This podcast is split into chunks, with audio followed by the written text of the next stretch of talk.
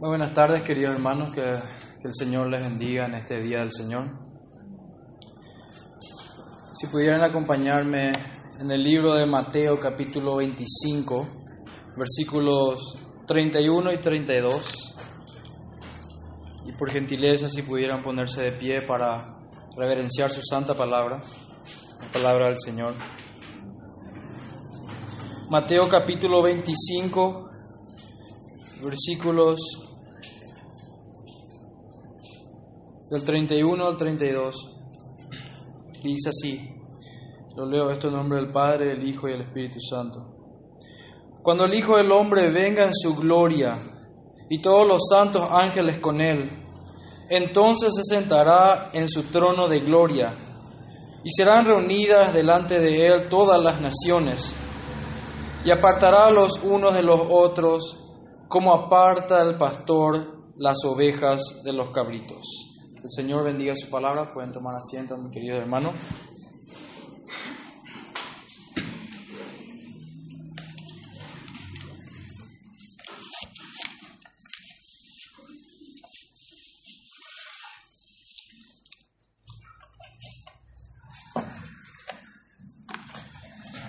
Muy bien, como es costumbre, la, estaremos hoy hablando nuevamente de una parábola. Eh, esta parábola tiene como nombre la parábola de las ovejas y los cabritos. Y quiero aclarar que tengo dos propósitos en, en este sermón. El primero, ya es de costumbre, el primer objetivo y de manera general es humillar el orgullo del hombre, exaltar la gracia de Dios en la salvación y promover santidad verdadera en el corazón y la vida. Este es el propósito macro que tengo en este día. Y el propósito más específico sería invitar a cada uno de nosotros aquí los presentes y a todos los que nos escuchan a través de Internet, invitar a una meditación sobre aquel día del juicio final, de manera que esto nos mueva a una santa examinación y a una piadosa reforma en áreas de nuestra vida que nos lleven a una comunión íntima con nuestro amado Señor y Salvador Jesucristo. Entonces tengo este propósito de predicar en esta tarde el Evangelio de nuestro Señor Jesucristo, el cual es precioso, su Evangelio y el Señor Jesucristo en sí mismo es precioso y la razón de toda nuestra vida. Entendemos que el propósito del hombre es glorificar a Dios y disfrutar de Él para siempre. Y en esta armonía nos hemos reunido hoy a leer su palabra, a santificarnos en su palabra, porque su palabra es verdad, como dice Juan 17. Y también entendemos de que el joven, ¿con qué guardará? Mejor dicho, ¿con qué limpiará su camino? Con guardando su palabra.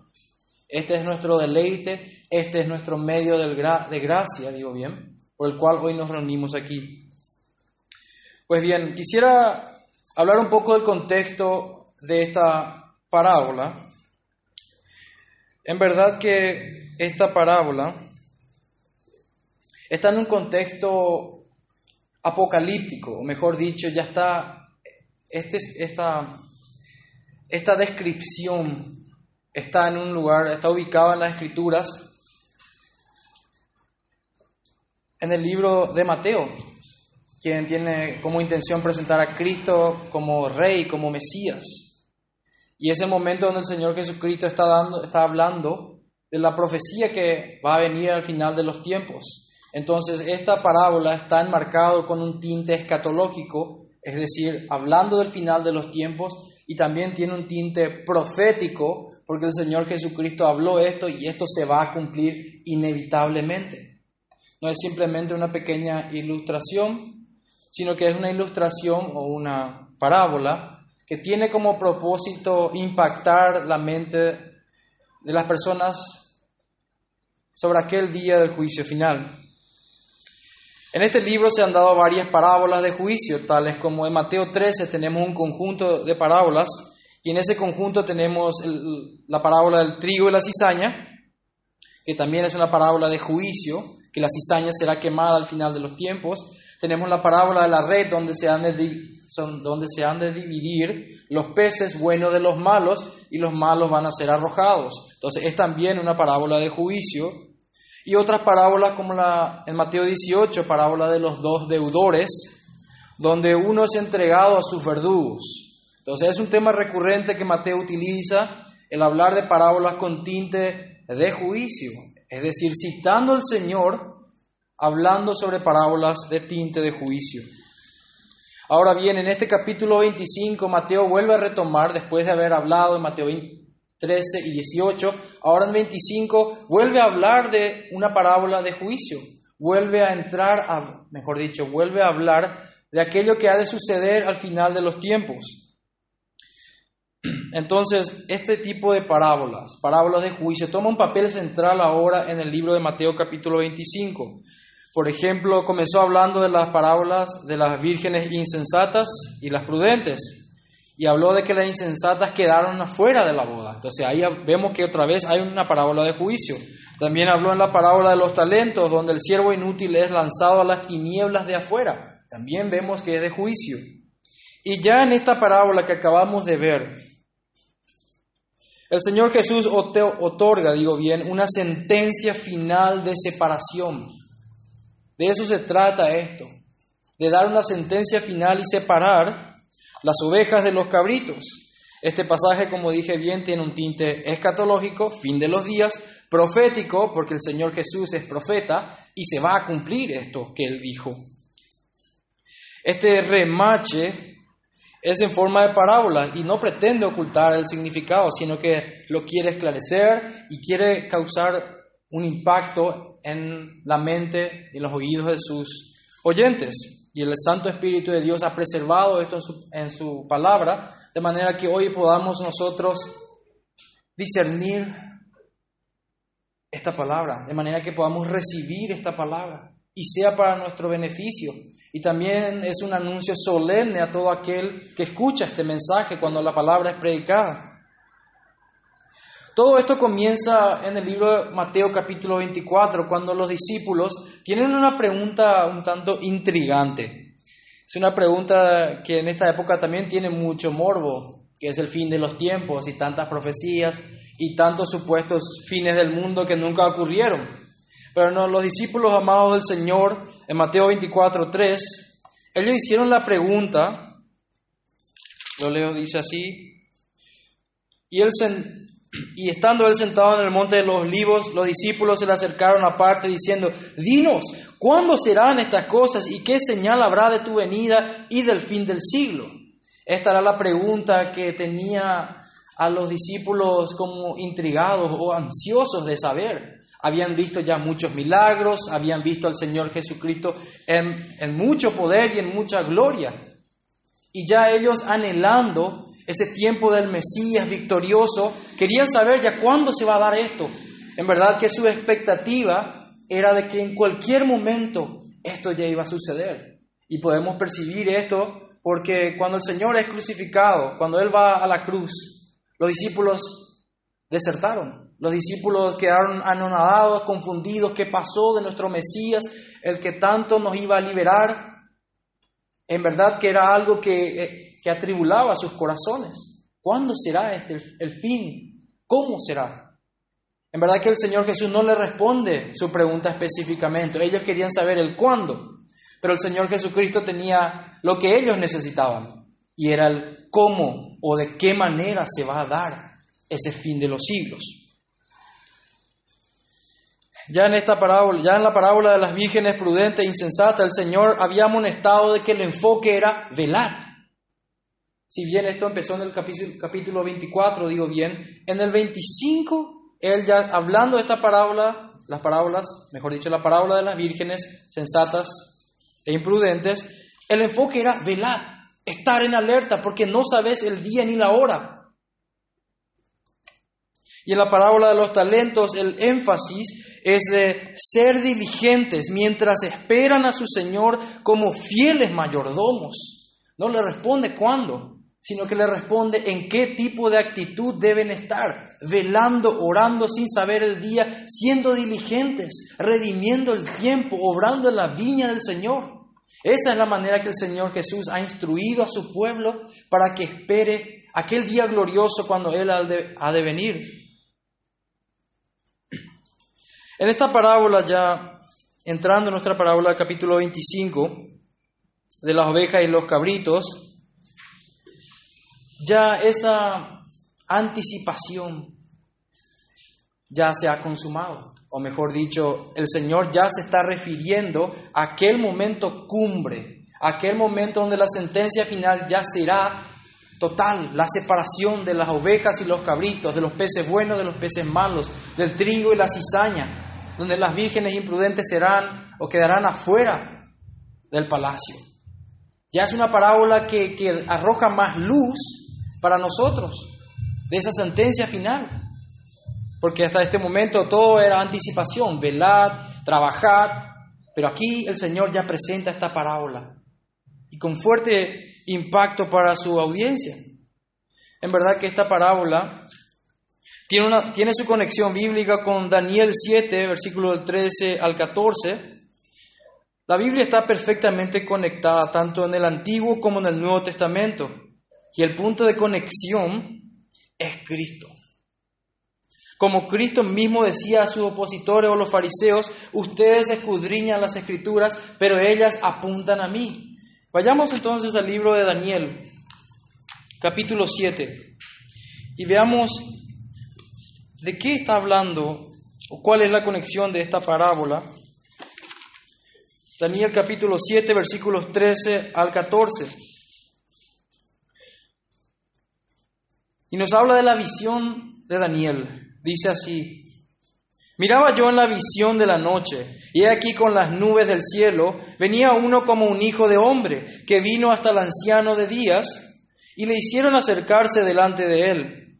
Y le fue dado dominio, gloria y reino para que todos los pueblos, naciones y lenguas le sirvieran. Su dominio es eterno, que nunca pasará y su reino uno que nunca será destruido. Vemos aquí la conexión clara. De esto era lo que estaba hablando el Señor cuando da esta parábola, aquel momento donde Cristo ha de regresar ya como juez supremo, donde todas las naciones y los ángeles estarán postrados y esperando ese veredicto final, esperando que el Rey soberano imparta justicia y muestre su gracia. Es maravilloso ver entonces cómo la palabra se interpreta a sí misma, como la palabra desde el antiguo hasta el nuevo tiene una conexión y esta conexión es Cristo. Toda la escritura apunta a Cristo, le decía él a sus opositores. Muy bien, profundicemos un poco en esta parábola de manera que podamos regocijarnos y también ser edificados por ella. Si esta parábola tenía un propósito en el corazón del Señor Jesucristo, era de hacernos meditar, de traer un examen a nuestros corazones, a nuestro intelecto, a nuestra conciencia y por sobre todo a las implicancias de nuestra vida diaria. Una parábola no es solamente un alimento intelectual, algo con que entretenerse, sino que son verdades espirituales profundas que nos ayudan a acercarnos más al Señor. En esta parábola vemos que Vuelvo al pasaje. Mateo capítulo 25. Habíamos leído el versículo 31 y 32. No obstante, voy a leer un poquito más. Versículo 33. Después de haber dicho que apartará al pastor a las ovejas de los cabritos, ahora dice, y pondrá a las ovejas a su derecha y a los cabritos a su izquierda. Evidentemente esto está hablando de que a la derecha es el lugar de honor, a la derecha es el lugar de confianza. A la derecha es el lugar del favor del rey. Por eso que se usa esa expresión, Él es su mano derecha. A la derecha es ese honor, pero a la izquierda tenemos el lugar de deshonra. A la izquierda tenemos ese lugar de desecho. Como dice un cero a la izquierda, no vale nada. Entonces, veamos ya ahora lo, tres elementos de esta parábola. El primero, ovejas, el segundo, los cabritos, y después ya Cristo como juez supremo. Empecemos entonces con ovejas. Este término es a menudo usado para describir al pueblo de Dios. No es ningún secreto para nosotros que ovejas habla del pueblo de Dios. Vayamos rápidamente a Isaías 53, si pudieran acompañarme ahí. Isaías capítulo 53, versículo 6, para que en nuestras mentes esto pudiera plasmarse mejor. ¿Qué es lo que el Señor está queriendo decir al llamar a su pueblo ovejas. Aquí habla de qué pasaba con estas ovejas. Versículo 6, todos nosotros nos descarríamos como ovejas, cada cual se apartó por su camino, mas Jehová cargó en él el pecado de todos nosotros. Aquí vemos entonces cómo el Señor carga el pecado de sus ovejas. Eso es lo que está hablando aquí.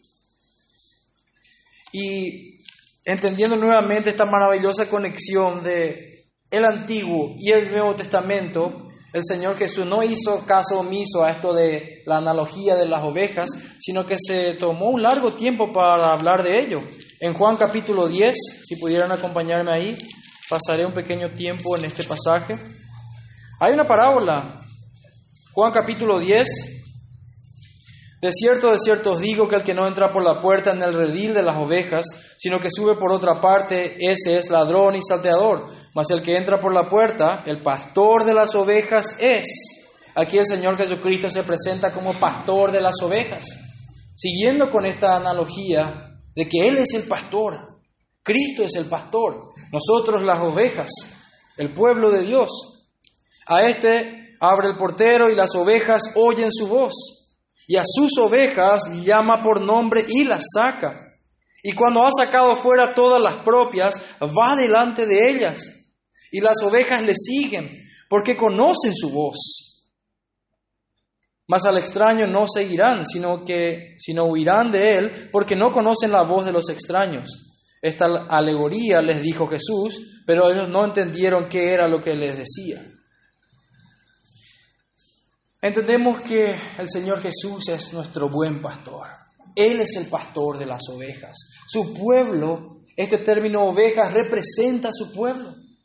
¿Por qué el Señor Jesús habría de elegir un animal que en esencia no es un animal, un animal dominante, es un animal torpe, es un animal que necesita de guía, es un animal que generalmente hace muchas insensateces. ¿Por qué lo haría? Es claro que él quiere mostrar de que una oveja no es autosuficiente.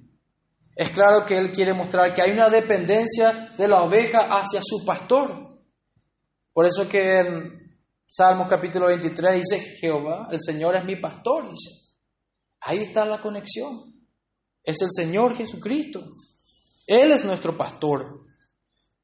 Como había dicho, las ovejas en nuestro pasaje dice que las ovejas oyen su voz. Es decir, que cuando alguien habla la palabra de Dios, una oveja escucha la palabra de Dios.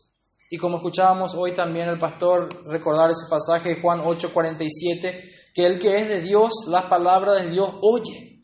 Y esta es la oveja, que al escuchar a su pastor, ¿qué hace?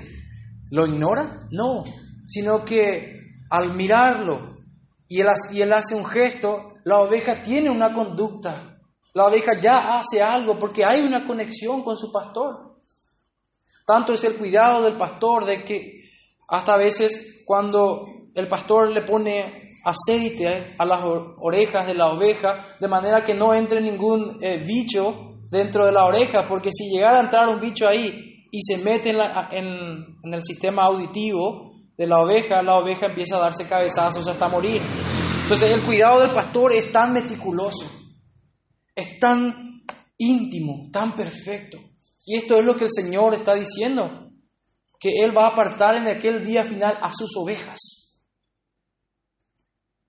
Sabemos que hay veces que la oveja se pierde.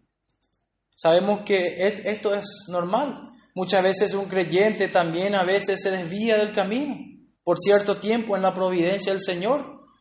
también para que, bueno, en nuestro capítulo de la confesión 5 de la providencia entendemos, nuestra comprensión es de que el Señor a veces deja que una abeja suya deambule por, ciento, por cierto tiempo para ver lo pecaminoso de eso y para volver a su Señor. Entendemos esto claramente. Ahora que hemos analizado quiénes son las ovejas, para entender mejor esta parábola, con mayor luz ya ahora, veamos ahora quiénes son estos cabritos. Volveré luego a hacer un contraste entre las ovejas y los cabritos. Estos cabritos, interesantemente el Señor utiliza un animal, son animales juguetones, es decir, cuya esencia es de estar hiperactivamente jugando a todo momento, desobedientes, dañinos y hasta destructivos.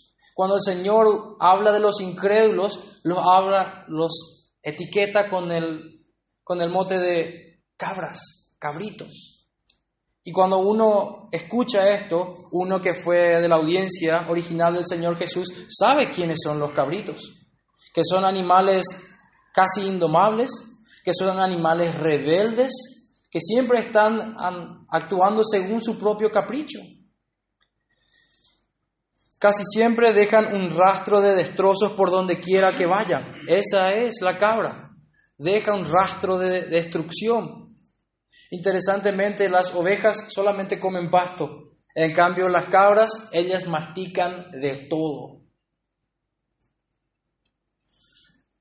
Y por las noches, en el pueblo de Israel, cuando el Señor hablaba de ovejas y cabras, debemos entender de que un pastor tenía dentro de su rebaño cabras y ovejas. Cuando llegaba la noche, tenía que separarlas. ¿Por qué lo hacía? Porque en el medio de la noche las cabras empezaban a actuar de su manera rebelde, caprichosa y hasta maliciosa, diría, ¿verdad? Tomándome una licencia ahí moral porque ellas son animales dominantes, las cabras son animales dominantes que quieren imponerse, traicioneras. Y el pastor tenía que separarlas eh, ya la noche, porque caso contrario nadie dormiría, las, ni las ovejas ni las cabras, y mucho menos los dueños tampoco. Entonces, este es el contraste, esto es la imagen que el Señor Jesucristo utiliza cuando le está hablando a ellos de ovejas animales dóciles, guiables, a veces un poco descarriadas, pero que oyen la voz de su pastor y se mueven al son de la voz de su pastor. En cambio, la oveja, perdón, la cabra, totalmente lo opuesto. La pregunta entonces que hoy tenemos que hacernos primeramente es, ¿quiénes son estas cabras? ¿A quién se refiere el Señor Jesucristo hoy cuando dice de que va a separar en el día final a las cabras? creo que merecen nuestra atención. Porque ¿quién quisiera ser una cabra que el Señor Jesucristo lo ponga hacia la izquierda? Estas cabras, en verdad, son todo aquel que practica el pecado impenitentemente. Todo aquel que practica el pecado como deporte es una cabra, es un cabrito. Aquel cuya hipocresía es descarada y trae vituperio al nombre de Cristo sin ningún arrepentimiento. Aquí, aquel que llamándose cristiano vive como diablo. Esa es una cabra. Que tomando por poco la sangre de Jesucristo, el pecado es su fuente de entretenimiento. Que juega con el pecado que mató a Cristo. Esa es una cabra. Aquel que aún está muerto en sus delitos y pecados y vive para su propio vientre, para su propio deseo, ese es una cabra. Aquel que maliciosamente busca su autonomía de Dios, aunque profese de labios no hacerlo. Aquel que diga, yo soy el arquitecto de mi propio destino, yo hago lo que quiero, yo invento mis reglas, yo no me someto a nadie. Ese es una cabra. La naturaleza de esta cabra es tan evidente que aborrece la piedad conforme a la Biblia, sino que vive de manera impía o a veces utiliza la piedad, tiene apariencia de piedad, pero en verdad lleva al muerto por dentro. Es tan evidente esta naturaleza que transgrede la ley del Señor sin siquiera dolerse por haber pecado contra un Dios santo, santo y santo. Su corazón está en hiel de amargura. Aunque no lo admita, su amor por el dinero lo delata. Su amor por el pecado, tal cual como dice Juan 3:19, y esta es la condenación, que la luz vino al mundo, pero los hombres amaron más su pecado, porque sus obras eran malas. Basta simplemente prender la luz de una habitación y las alimañas empiezan a correr, a escapar, porque cuando llega la luz, es así.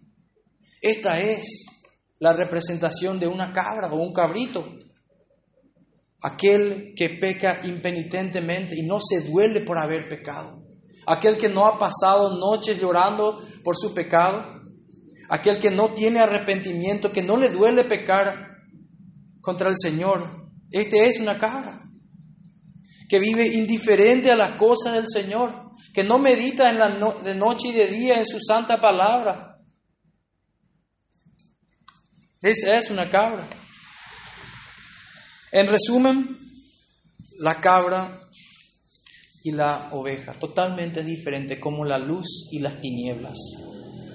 En Gálatas 5, quiero leer rapidito, en Gálatas 5 tenemos bien específico como una cabra a un cabrito no vive según el espíritu, sino según la carne y una oveja vive según el Espíritu.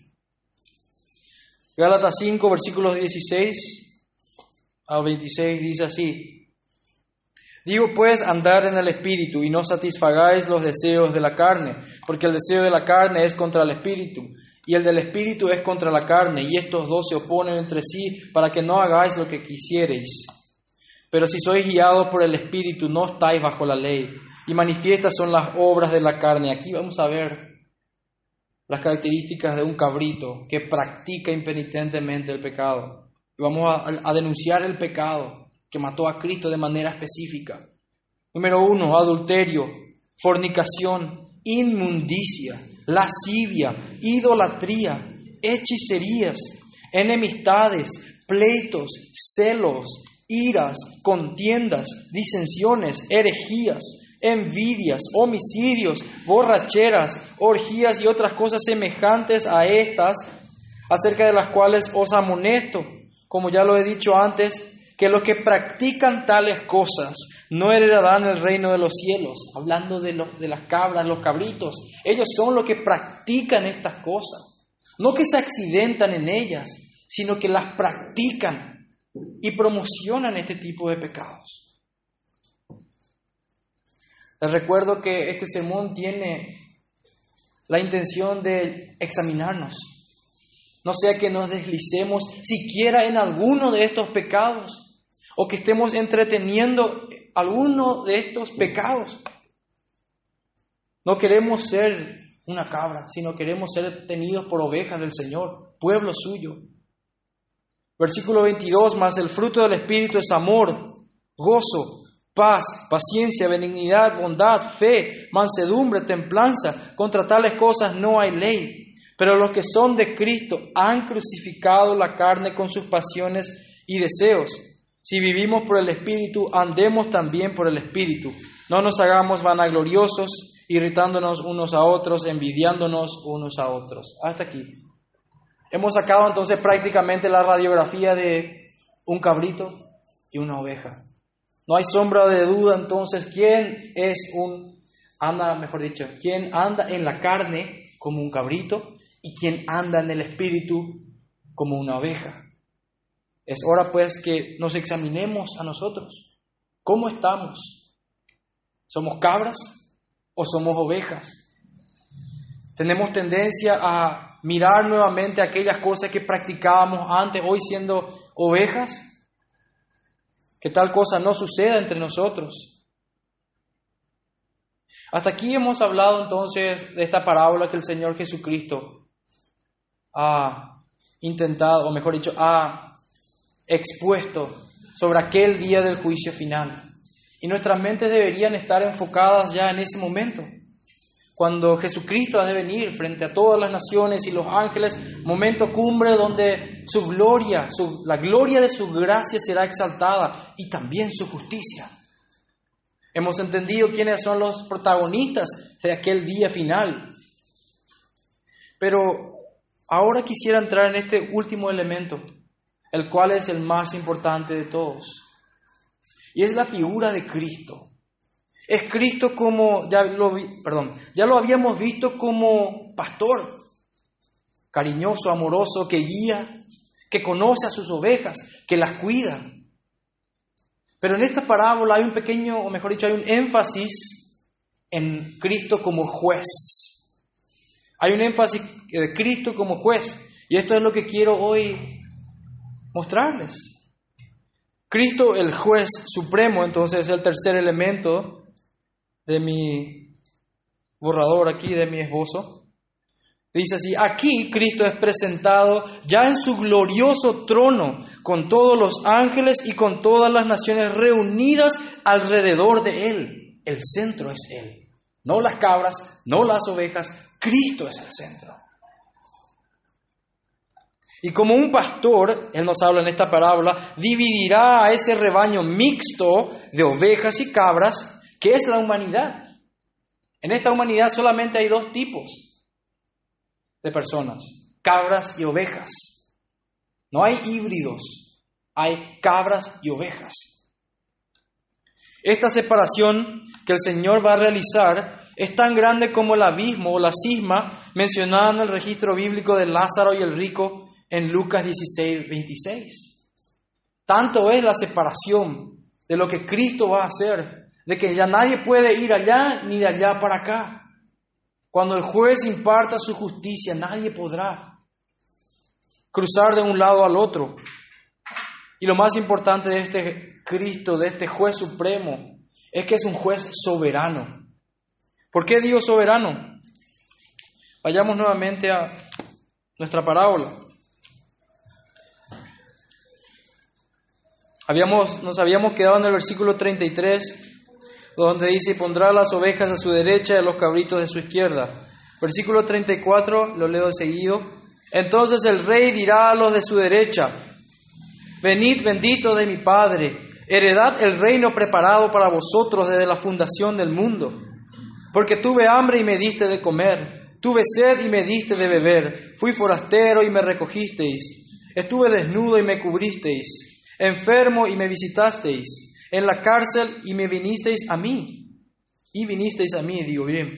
Versículo 37. Entonces los justos le responderán diciendo, Señor, ¿cuándo te vimos hambriento y te sustentamos? ¿O sediento y te dimos de beber? ¿Y cuándo te vimos forastero y te recogimos? ¿O desnudo y te cubrimos? ¿O cuándo te vimos enfermo o en la cárcel y vinimos a ti? Versículo 40. Y respondiendo el rey les dirá, de cierto os digo que en cuanto lo hiciste a uno de estos mis hermanos más pequeños, a mí lo hiciste. Entonces dirá también a los de la izquierda, apartados de mí, malditos, al fuego eterno preparado para el diablo y sus ángeles, porque tuve hambre y no me diste de comer, tuve sed y no me disteis de beber, fui forastero y no me recogisteis, estuve desnudo y no me cubristeis enfermo y en la cárcel y no me visitasteis. Entonces también ellos les responderán diciendo, Señor, ¿cuándo te vimos hambriento, sediento, forastero, desnudo, enfermo o en la cárcel y no te servimos? Entonces le responderá diciendo, de cierto os digo que en cuanto no lo hiciste a uno de estos más pequeños, tampoco a mí lo hicisteis. E irán estos al castigo eterno y los justos a la vida eterna. Hasta aquí llega nuestro contexto de este, este pasaje, escatológico, el fin de los tiempos, profético y con un tinte de parábola también. ¿Por qué decíamos que Cristo es un rey supremo que no deja dudas sobre su soberanía? Él hace lo que quiere, Él tiene esa potestad. Nadie lo obliga ni la voluntad de la criatura lo somete a Él. Él es el rey poderoso. Todo lo que quiso, eso hizo. Y vemos en el versículo 41, hablando, en el versículo 41 dice así, entonces dirá también a los de la izquierda, apartaos de mí, malditos, al fuego eterno preparado para el diablo y sus ángeles. Vemos aquí entonces de que esta sección de la parábola está enfatizando la condenación. ¿Y qué es la condenación? Sino la manifestación de la justicia de Dios. Un Dios santo, santo y santo que está airado.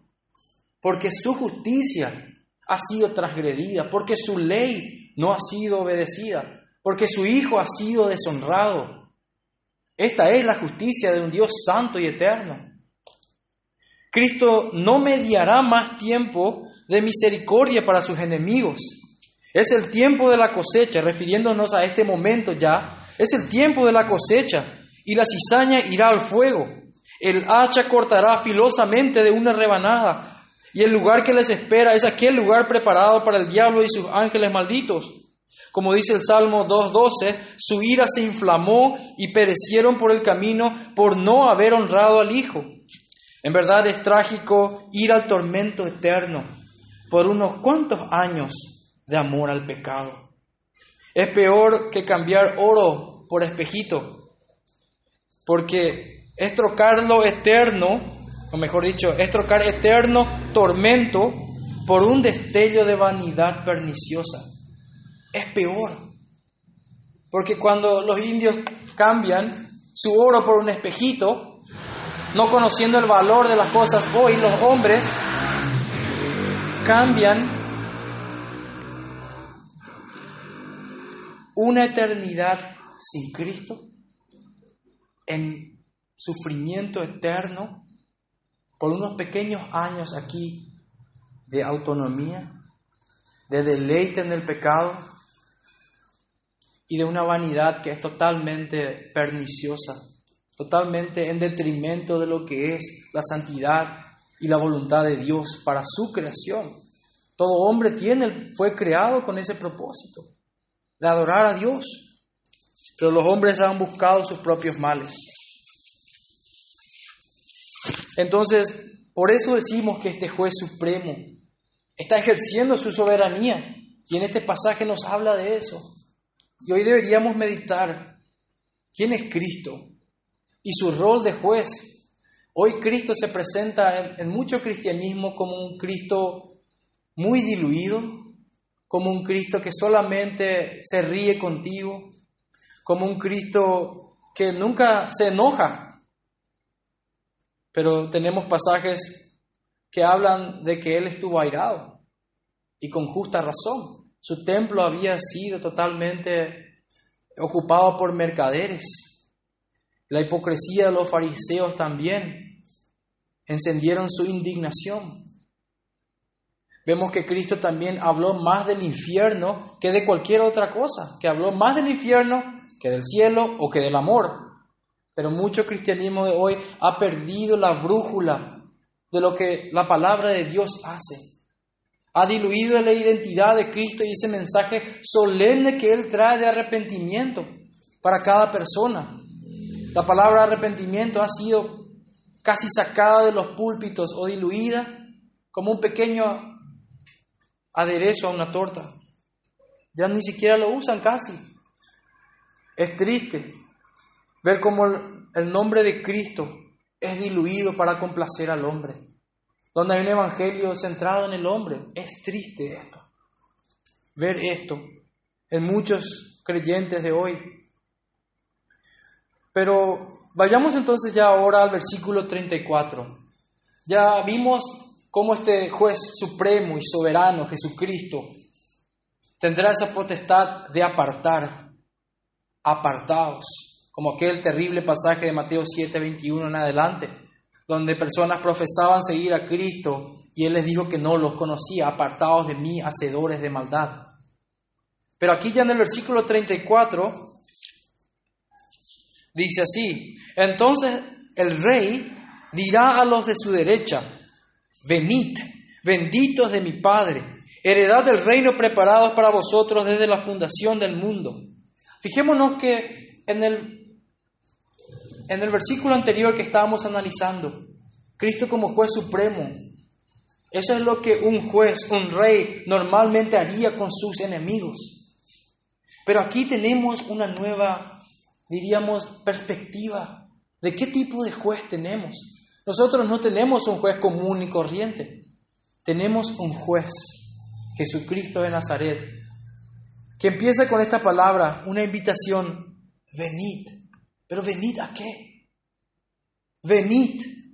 Es una invitación que va más allá de otorgar solamente vida eterna, sino que enfatiza la intimidad que Él tiene con sus súbditos. No es solamente un juez o un rey distante que le dice, muy bien, hicieron bien, sino que Él los llama a una comunión íntima e intimidad. Este es Jesucristo, nuestro juez soberano, pero también misericordioso y amoroso, que busca una comunión íntima con los suyos. Tanto que en el versículo 40, fíjense lo que dice. Y respondiendo el rey le dirá, de cierto os digo que en cuanto le hiciste a uno de estos mis hermanos, el juez supremo del universo, llama a aquellas ovejas descarriadas que hoy están en su redil, los llama de hermanos. Qué compasivo, qué misericordioso, qué íntimo. No es un Dios distante, no es un juez distante, sino que es un Dios maravilloso los llama de hermanos. Nos recuerda a aquel pasaje de Hebreos 2, capítulo 2, versículo 11 al 12, donde dice, no se avergüenza de llamarlos hermanos. Cristo no se avergüenza de llamar a los suyos hermanos, sino que Él es presentado como una especie de hermano mayor. Este es nuestro juez supremo, nuestro rey. Es en verdad maravilloso contemplar a este tipo de juez que el mundo no lo ve, que no vemos este tipo de juez en el mundo. Tanto es así que cuando estuve meditando en esto también recordé un hermoso, un hermoso pasaje. Y es así como José de Egipto. Si recuerdan la historia, este José de Egipto también es como un tipo de Cristo una sombra de Cristo, alguien que representaba a Cristo. Pues en el día donde sus hermanos y su familia iban a perecer de hambre, él, siendo hermano, él no se negó a ellos, sino que les trató con una comunión digna de ser imitada, con mucho amor y compasión. Podemos imaginarnos sus sentimientos, sus emociones para con su familia. Él no se negó a ellos, ni tampoco les, trató como un redentor distante, como alguien que no quería saber nada de ellos. Él bien pudiera haber hecho darle la comida y que se vayan, no los quiero ver, pero en cambio buscó esa reconciliación, buscó redimir a los suyos. Qué hermoso es pensar en José de Egipto como un tipo de Cristo, en ese día del juicio final donde Cristo ha de redimir a los suyos aquellos que le hicieron lo mal, aquellos viles y pecadores, que éramos nosotros, ovejas descarriadas, viles pecadores, y que el Señor nos reconcilie así de una manera tan íntima y familiar. Qué hermoso ver eso en Cristo, en este juez supremo, no teniendo la necesidad de hacerlo, lo hace de pura voluntad, de puro amor suyo.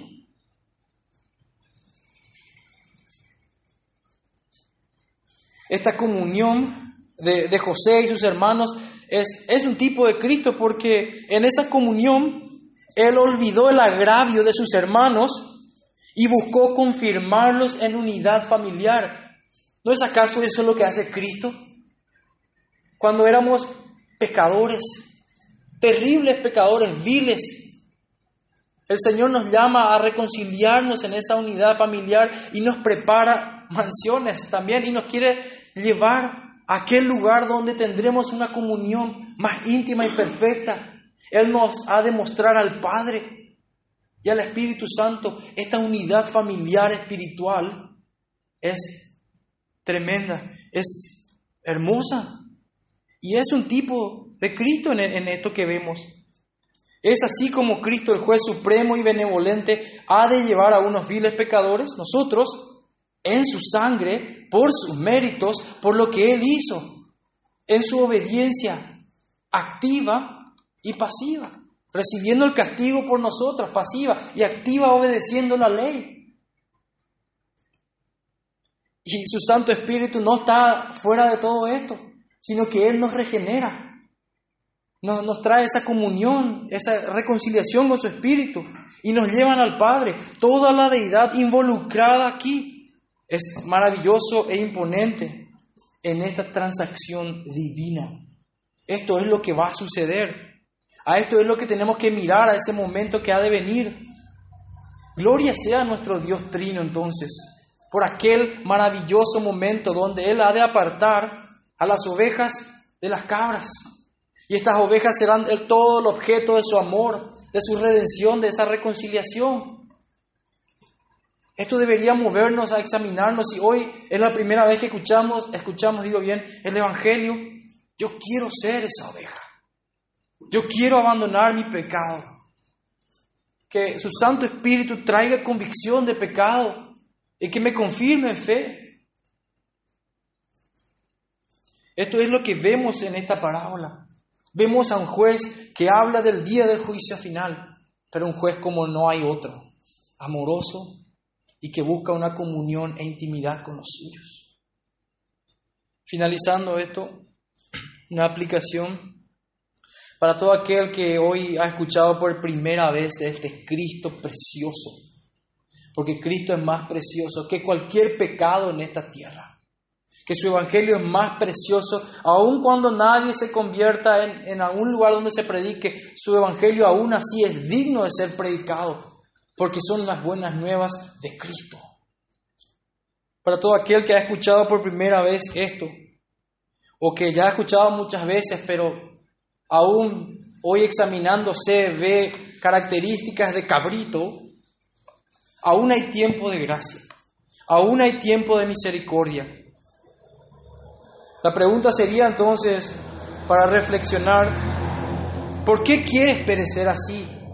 Si aún no has entregado tu vida y tu confianza a Cristo, a lo que Él hizo en esa cruz, como Él fue crucificado y recibió toda la ira de Dios en esa cruz. ¿Por qué has de perecer por unos cuantos años de pecado en este lugar?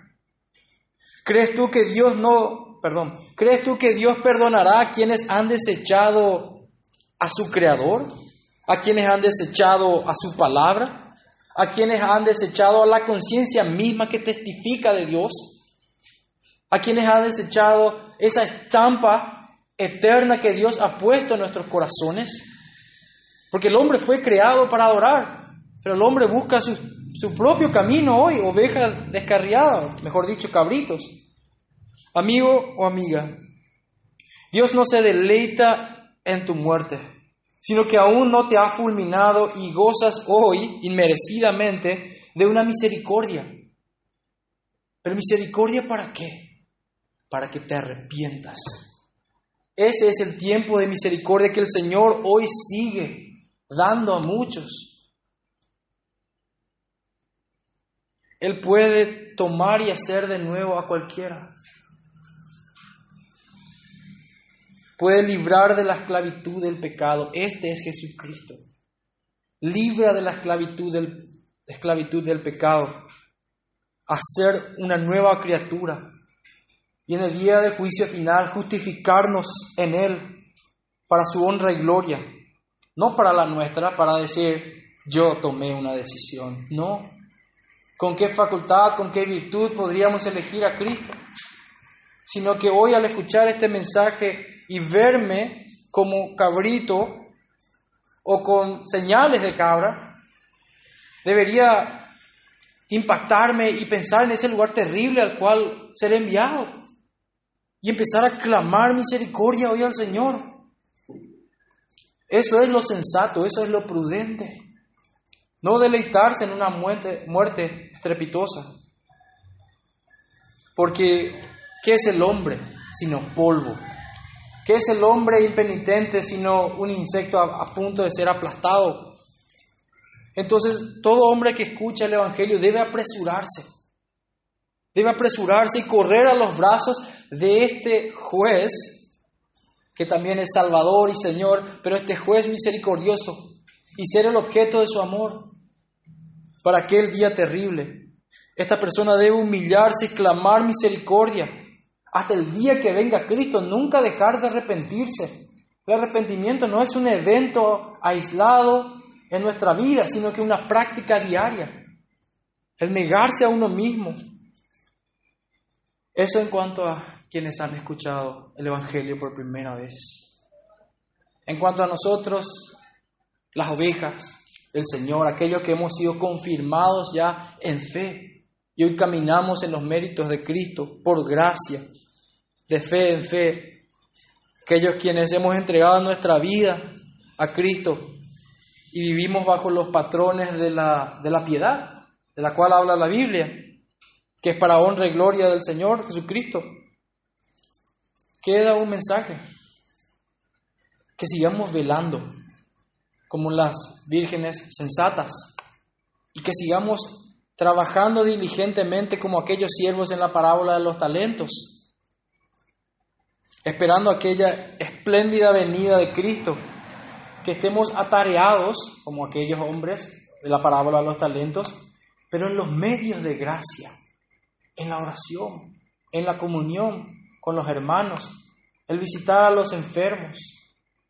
Habíamos leído en ese pasaje como el Señor habló de quienes eran los suyos, le llamaba hermanos, aquellos cuya naturaleza le llevaban a las buenas, a las buenas obras, a visitar a los enfermos.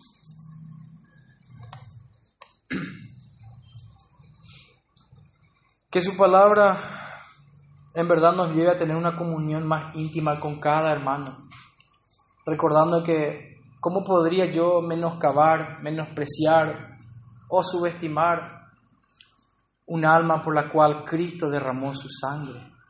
¿Cómo podría yo hacer eso? Y si ya lo he hecho hoy, debo arrepentirme.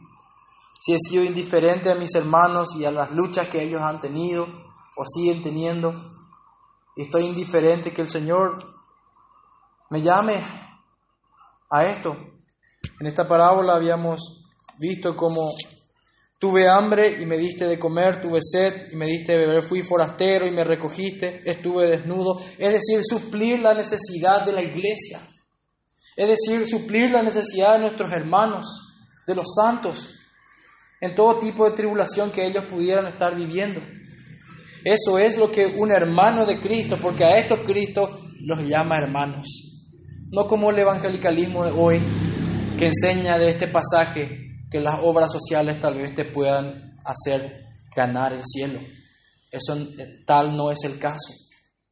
Aquí está hablando de ovejas regeneradas con un nuevo corazón, obrando a favor de los hermanos de Cristo, sus ovejas. De eso se trata este pasaje. Hay otros pasajes que sí hablan de obras sociales y de qué actitud tener con el prójimo, pero aquí se está refiriendo a los hermanos de Cristo, a los creyentes, a la iglesia en sí. Y eso que eso debería ser para nosotros nuestro deleite. Nuestro propósito número dos era meditar sobre aquel día y la manera en que esto nos mueva a una santa examinación, a una piadosa reforma en cualquier área de nuestra vida que necesite esa reforma de piedad, de abnegación y no de vanagloria, y una comunión íntima con los hermanos de Cristo. Que esto nos mueva a buscar más a los hermanos, a visitarnos más, a deleitarnos más en los medios de gracia. Todos podemos mejorar de alguna manera en esto. Entendiendo de que Cristo es nuestro hermano mayor, y así Él lo ha hecho por nosotros. Teniendo el modelo de Cristo como hermano mayor que Él ha velado por nosotros, nosotros también debemos hacer eso por cada uno de nuestros hermanos. Que el Señor bendiga su palabra en este día en nuestros corazones y como dice su palabra, Maranata, que Cristo venga pronto. De eso habla esta parábola. Vamos a orar, hermanos.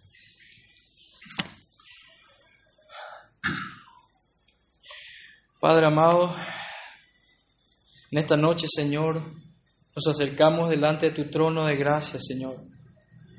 Habiendo escuchado de tu palabra, de esta sección de tu Santa Escritura, Señor, inspirada por el Espíritu Santo, que habla de aquel día, que nuestras mentes y corazones y voluntades sean movidos, Señor, a reflexionar en aquel día, aquel día maravilloso donde tú has de venir a escoger, a llevar a los tuyos. Haznos meditar más en esto, Señor, durante toda esta semana, que pueda movernos a la piedad, que, que pueda movernos a la compasión por aquellos que hoy muestran señales de ser cabritos, Señor, y que podamos seguir predicando fielmente tu palabra a todo aquel Señor que hoy nos dé la oportunidad, nos preste sus oídos para escuchar de este mensaje solemne y maravilloso también de ese juez soberano que tiene una comunión íntima con nosotros. Gracias Señor por este día, por tu palabra en, nuestros corazones que hoy es plantada. Germínala Señor a través de tu Santo Espíritu. En el nombre de Jesús oramos. Amén. Gracias hermanos, que el Señor le bendiga.